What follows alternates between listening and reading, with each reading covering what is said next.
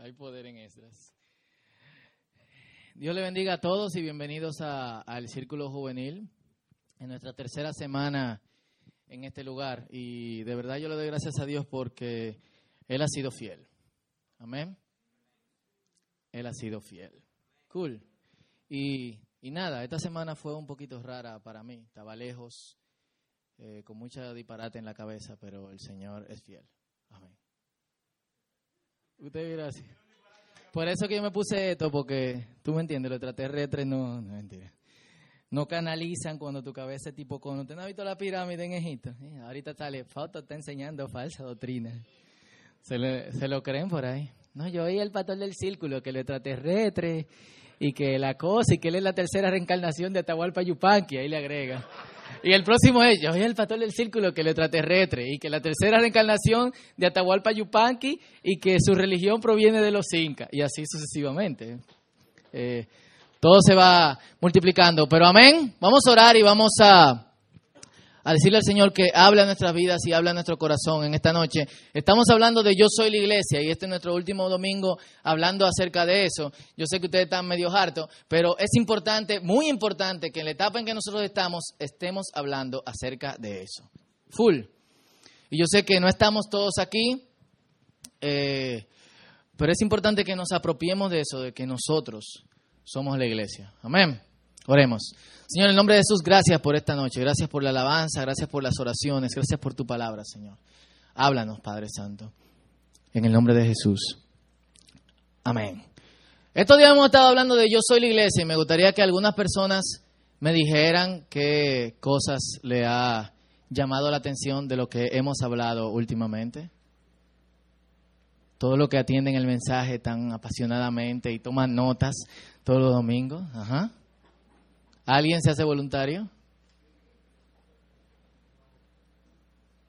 ¿Eh? No tan rápido, una a la vez. Eh, Priscila. La iglesia no es cool. La iglesia no es perfecta.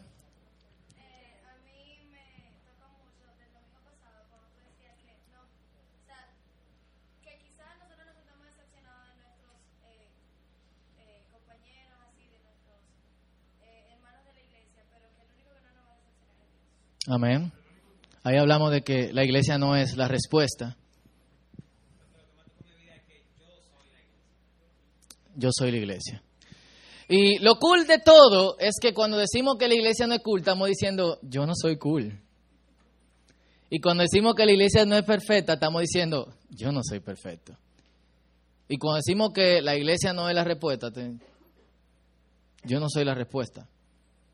Amén y sobre todo que recordemos que la iglesia no es el lugar, sino que somos nosotros. Y hoy, por última vez, y yo creo que quizás dentro de, de, algunas cosas que hagamos, quizás dentro del discipulado, vamos a seguir hablando y repitiéndonos esto para que nos lo grabemos en la cabeza. Vamos a hablar de lo que hace la iglesia. ¿Y qué fue? Ah, que me lo pare el cosito. Amén. Eh, por fin, ¿sí o no? Eh, amén. Es que estoy peludo.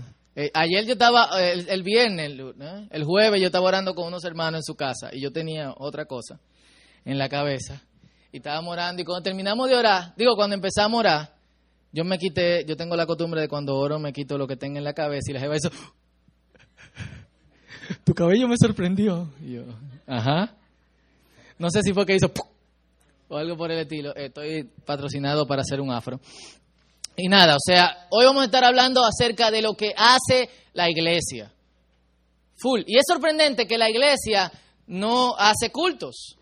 La iglesia no está supuesta a hacer cultos. No sé de dónde empezó eso. Eh, pero realmente eso no es la parte esencial de lo que hace la iglesia. Y eso no es el mandato esencial de lo que hace la iglesia. Puede ser que haya una iglesia que se reúna y no cante y eso no sea falsa doctrina. Ahora, cuando me digan que la Biblia dice que no canten, entonces sí se convierte en una falsa doctrina. Pero el hecho de que no canten o que toquen merengue o salsa o lo que sea, no los hace no iglesia. Y yo quiero cambiar el término de qué hace la iglesia por qué haces tú y qué debes hacer tú, qué nos está mandando el Señor que nosotros hagamos. Y yo quiero que en esta noche ustedes, mientras, yo no sé, oren, de alguna forma se vayan apropiando de todo lo que estamos hablando, porque va a ser sumamente, va a ser una parte sumamente importante de lo que nosotros como iglesia vamos a estar haciendo de ahora en adelante. Cosas que hemos estado haciendo por intentos, algunos fallidos, algunos exitosos, algunos no completos, algunos no eh, eh, como queríamos, pero que necesitamos seguir recalcando para hacer. Full. Y la primera cosa, y yo creo que es como lo esencial y lo básico de lo que, de lo que, de lo que haces tú, de lo que debes hacer tú si no estás haciendo, es que la iglesia, tú, hace discípulos.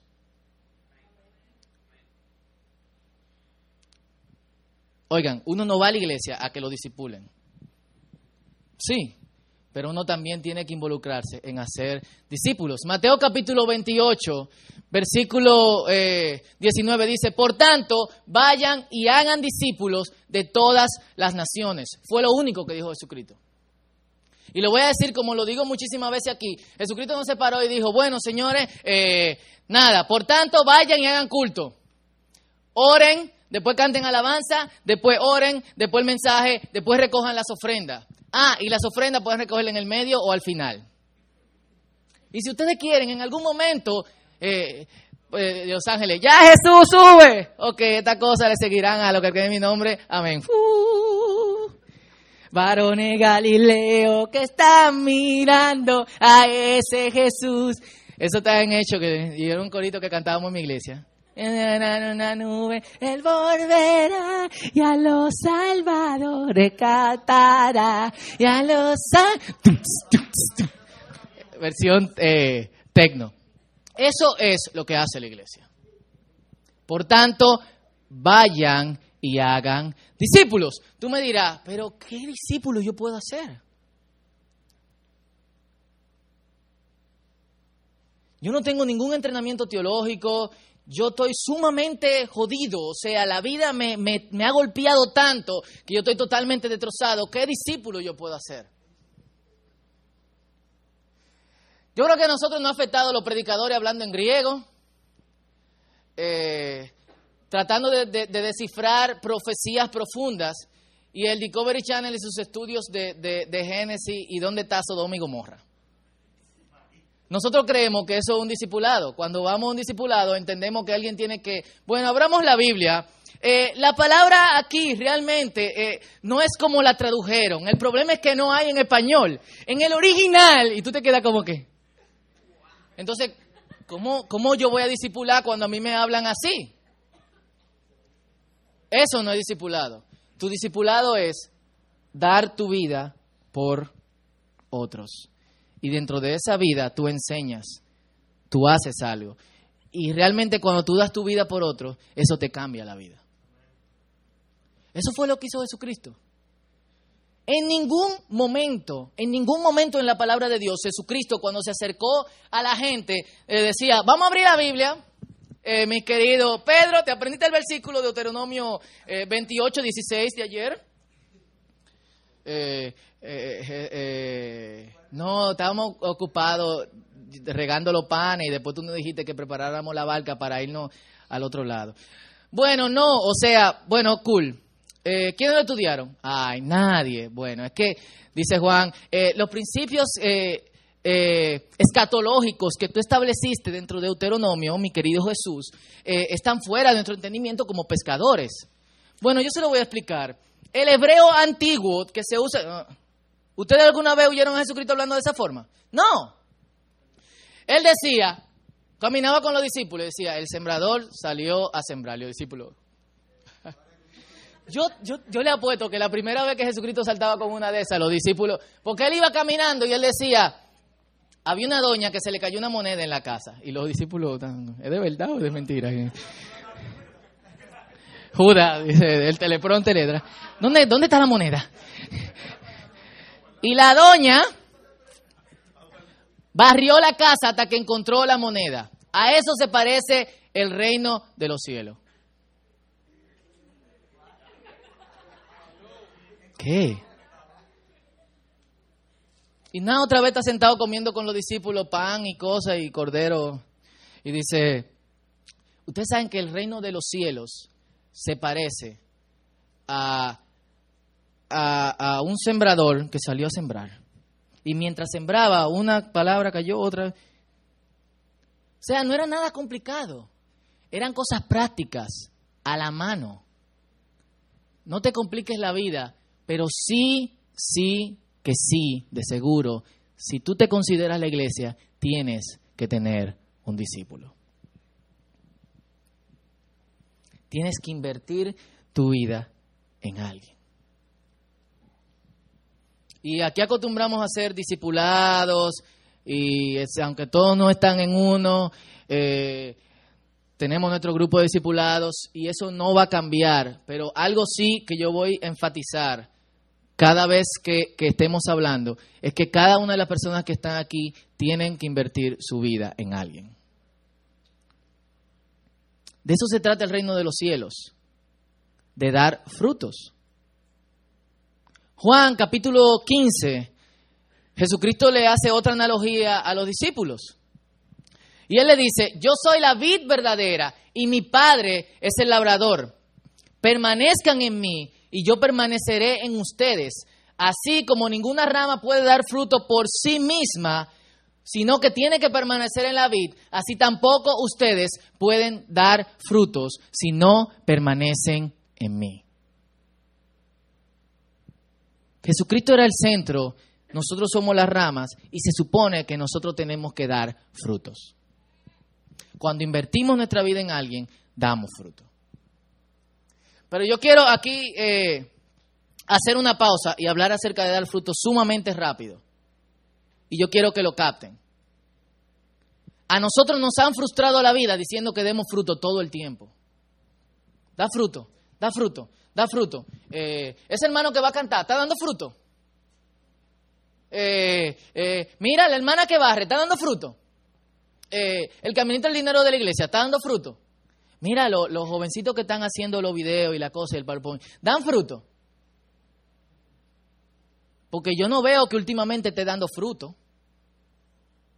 Sí, como la mata de mango tiene fruto, tiene mango desde el primero de enero hasta el 31 de diciembre.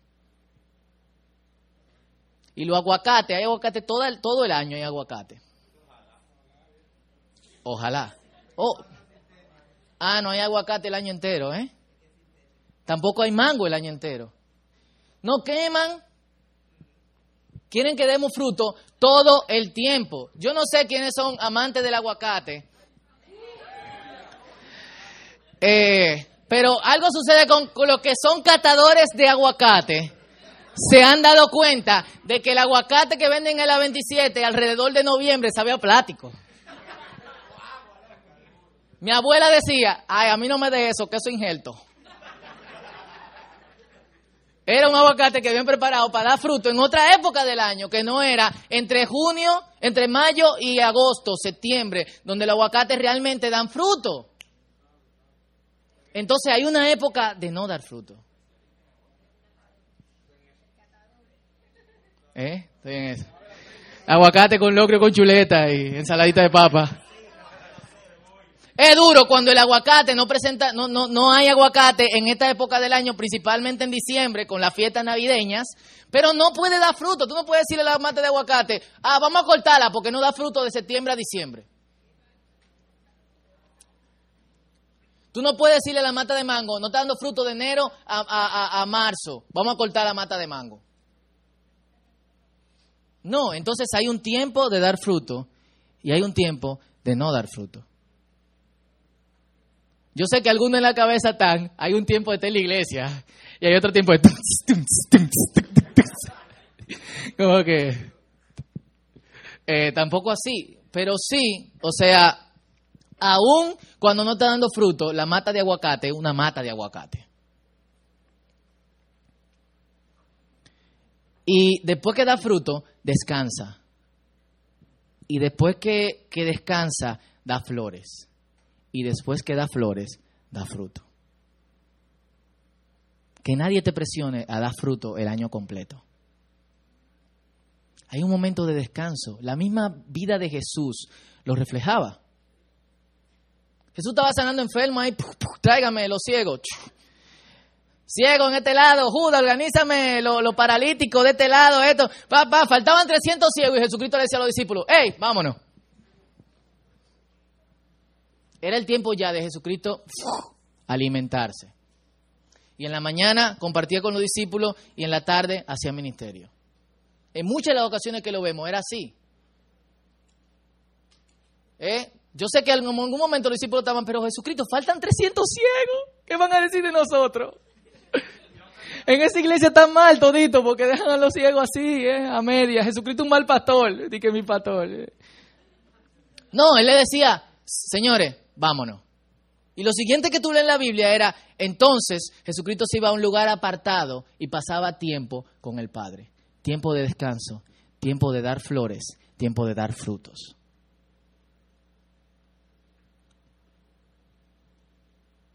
Ese es el proceso. Si tú das frutos sin, sin, sin pasar tiempo con el Padre, sin alimentarte, sin dejar que, que, tus... Eh, por donde corre la savia, yo no sé cómo se llama eso. Eh, eso.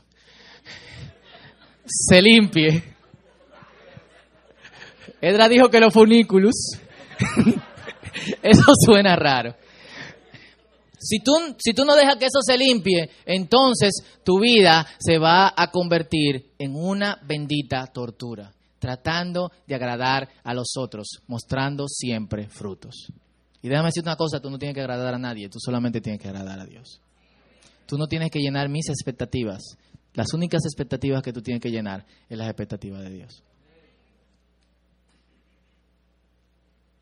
Si alguien te dice de otra gente, no está, ese tigre no está dando fruto, a mí me parece que él está como en algo extraño. Bien por él. Sigue tú tu camino. ¿Sabes qué Jesucristo hacía con los chimosos? Pedro, ¿me amas? Sí, Señor. Pedro, que sí me amas. Sí, Señor, tú lo sabes, te amo. Pedro, apaga el celular. ¿Me amas? Sí, Señor. O sea, tú lo sabes, Jesucristo. Cool, apacienta mis ovejas. Y Pedro está en un éxtasis y de repente ve a Juan. Señor, ¿y este? Porque Juan era el discípulo más cercano. ¿Qué tú vas a hacer con este tigre? ¿Sabes qué le dijo Jesucristo? ¿A ti qué te importa? Tú sígueme. Y si yo quiero que este tipo dure hasta el final, sígueme. A ti no te interesa lo que yo haga y cómo yo trabaje en esa persona. Tú preocúpate por tú dar frutos. Entonces, señores, durante las próximas semanas, a mí me encantaría que cada uno de ustedes ubique a alguien, ore por alguien y empiece, no, no tiene que ser cristiano. Lo ideal es que no sea cristiano ni que esté aquí. Todos nosotros vamos a agruparnos en discipulados más grandes. Y esto es como un paréntesis dentro del mensaje. Pero sí ubica a alguien con quien tú te puedas sentar todas las semanas e invertirte. Compartir la palabra. No importa que tú no seas del círculo, hazlo. Es importante que hagas discípulos. Si tú eres la iglesia, la iglesia hace discípulos. Todo el tiempo en Hechos se decía los discípulos. Cuando los discípulos cuando los discípulos, cuando los discípulos. ¿Qué es discípulo? ¿Es una palabra de la Biblia? No, discípulo es un alumno. Fauto, yo no tengo mucho que dar. Bueno, entonces empieza a preparar tus funículos para dar frutos, para que puedas invertir tu vida en alguien. Y se embromaron, o sea, cada vez que yo veo uno en la calle, dime, te, está invirtiendo en alguien. Eh, la gente generalmente cuando me ve en la calle, lo primero que hace, si no me ha visto por tres semanas, es, dime, yo le digo, hey, ¿cómo tú estás? Hola, mira, loco, yo voy este domingo. Como que, eh, ¿cómo tú estás? Se ponen adelante. Yo le voy a preguntar, dime, ¿te está invirtiendo en alguien? ¿Qué estás haciendo con lo que te está dando el Señor? Yo se lo voy a preguntar. Cada vez que ustedes me vean, de vez en cuando, porque tampoco lo voy a saltar, ¿eh? ahí viene Fausto, diga que si me estoy invirtiendo, seré yo. ¡Uy, ya viene Fausto! Pero sí, señores, es necesario que nos invirtamos en alguien. No importa que, que, porque la forma en que nosotros hacemos discipulado es, loco, mi iglesia es perísima, yo te invito a mi iglesia, vamos. Y, ahí está hasta que, te, hasta que llegue a la iglesia. No. Hey viejo, yo te invito a que cada día por cinco minutos o una vez a la semana por cinco minutos yo quiero compartir algo de la palabra del Señor. Esto, esto me tocó la vida. O sea, no tiene que haber un orden. Ok. Wow. Y etcétera, etcétera, etcétera. Amén. Oremos. En un mes esa persona te, va a preguntar, ¿de qué iglesia tú eres? Tú le dices, yo soy la iglesia. y te va a mirar como me miró la jefe Carmel, de que... Para los que no saben la historia, yo estaba en Carmel, donde tengo mi discipulado metal. Tocamos metal y después nos discipulamos. ¿ah? Y, yo voy a donde la tipa y me dice, eh, pastor, ¿y, y, y, y de qué de qué iglesia usted es? Y yo, del círculo juvenil. Oh, ¿y, esa iglesia qué es? Y yo, eh, una iglesia evangélica. Nosotros somos bueno, yo le dije, nosotros somos cristianos. Sí, pero cristianos de qué tipo? Evangélico, eh, que que y yo no no somos de de, de ninguna eh, denominación. Ah. Eso está eso está raro. Y entonces me dice, pero, ¿cómo que se llama la iglesia que usted va? Yo soy la iglesia. Me miró como que yo estoy fundando una secta satánica, un culto. Como que,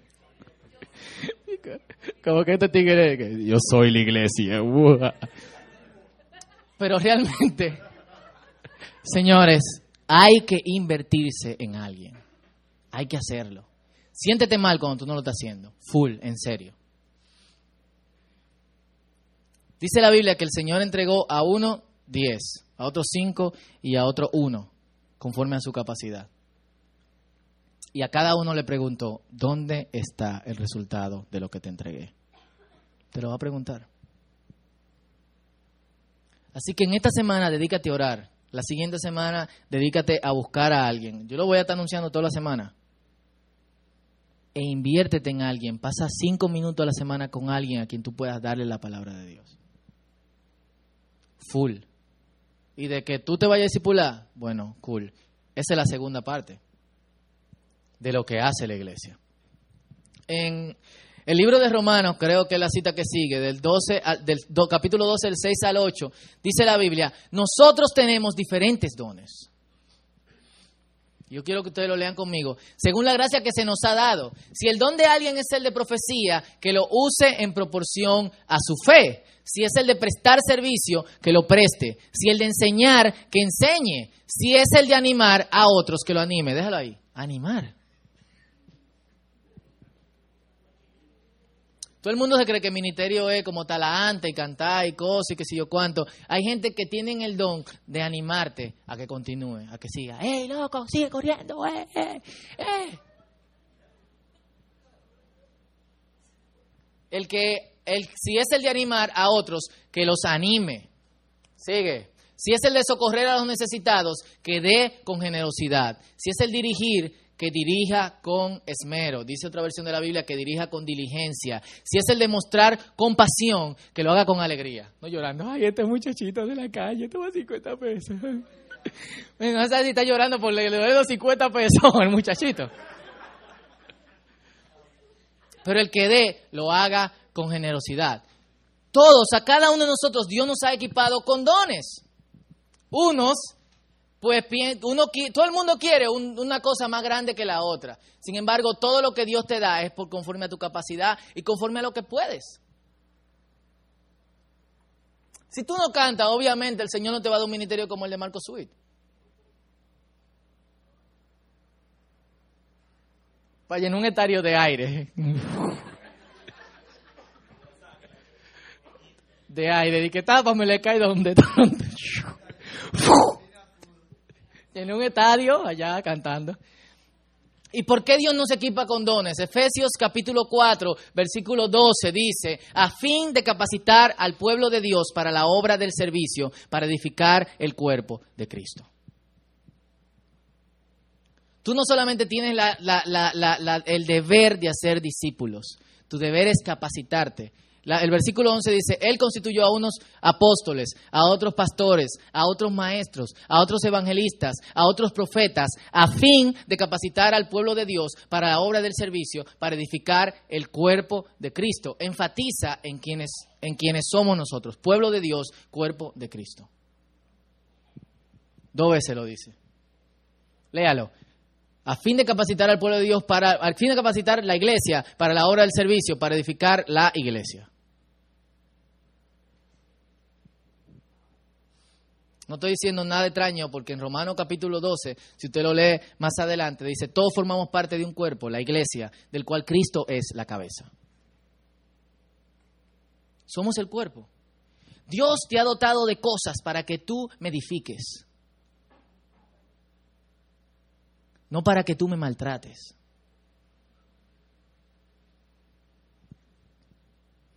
No para que tú te hagas, eh, en la próxima conferencia aparezca tu, tu fotico en un afiche.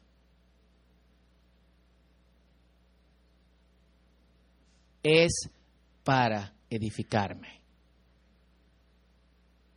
Es para edificarnos. Por ende, la iglesia, los que se reúnen, tiene que ser un asunto de demostrar dones lo que Dios ha puesto, lo que Dios nos ha dado. Eso es la iglesia. Y eso hace la iglesia.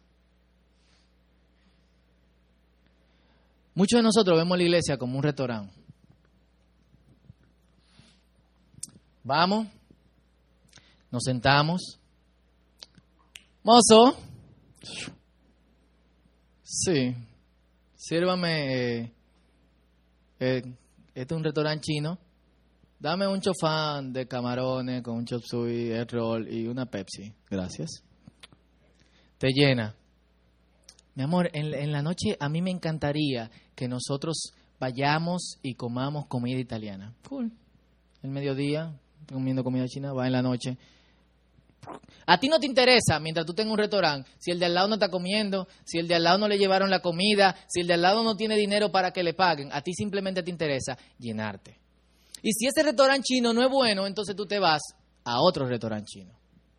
Así es que muchos ven la iglesia. Voy, me lleno. En una voy porque hay mensaje ápero. Pero en la noche hay otra que tiene música y alabanza cool. Y los martes hay otra que tiene un servicio de oración excelente. Y los jueves voy a un culto de sanidad divina. Oh. No. La iglesia no es para que tú te llenes. Ya estamos demasiado gordos. Algunos están tan gordos que están enfermos. Ni siquiera lo notan. Lo que Dios te ha dado es para que capacites el pueblo de Dios, para que lo edifiques. Esto no es un lugar donde solamente tú vienes a comer, es donde vienes a dar.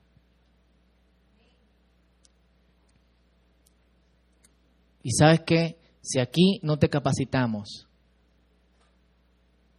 para que edifiques, te estamos fallando. No si la alabanza está mal, no si el mensaje está feo, no si no hay aire acondicionado, no si los asientos no están cómodos. Si no te estamos capacitando para que entonces capacites a otros, te estamos fallando. Punto. La iglesia hace discípulos. La iglesia se capacita para edificar a otros. Y la iglesia tiene una misión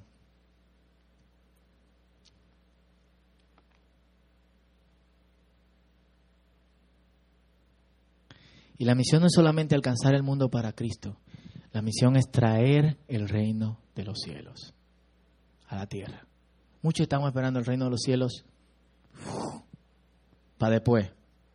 De hecho, muchos trabajamos para ir al cielo. No se trata de eso. La Biblia dice, puesto los ojos en el cielo, el azul confirmador de mi fe. La Biblia dice, puesto los ojos en Jesús. Jesucristo nos decía, arrepiéntanse y conviértanse para que vayamos todos juntos al cielo. Arrepiéntanse y conviértanse, el reino de los cielos se ha acercado. Él nos decía, cuando estemos en el cielo se va a parecer a un tipo que tenía un terreno con mucho trigo. Él decía, el reino de los cielos se parece a. Cuando nos enseñó el modelo de oración, lo primero que dijo, Padre nuestro que estás en los cielos, santificado sea tu nombre, alabanza, venga tu reino. Y la misión de la iglesia es tuya, es que se vea el reino de los cielos en la tierra.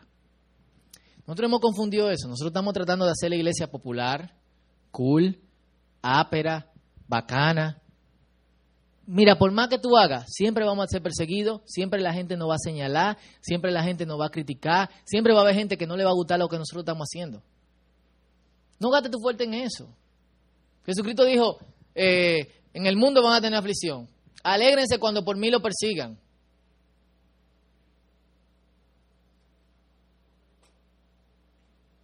Nunca dijo, esfuércese para que no, no lo persigan. La cosa es diferente. Quita de tu mente el tratar de ser cool, pero bacano.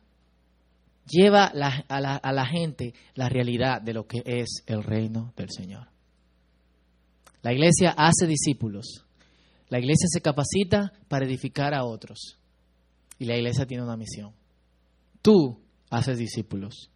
Tú te capacitas para que edifiques a otros. Y tú tienes una misión. Oremos.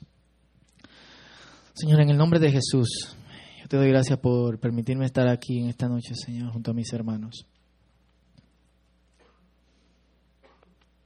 Señor, perdónanos porque durante mucho tiempo hemos estado tratando de saciarnos, de, de, tomar todo lo que podamos tomar, de hacer todo lo que podamos hacer.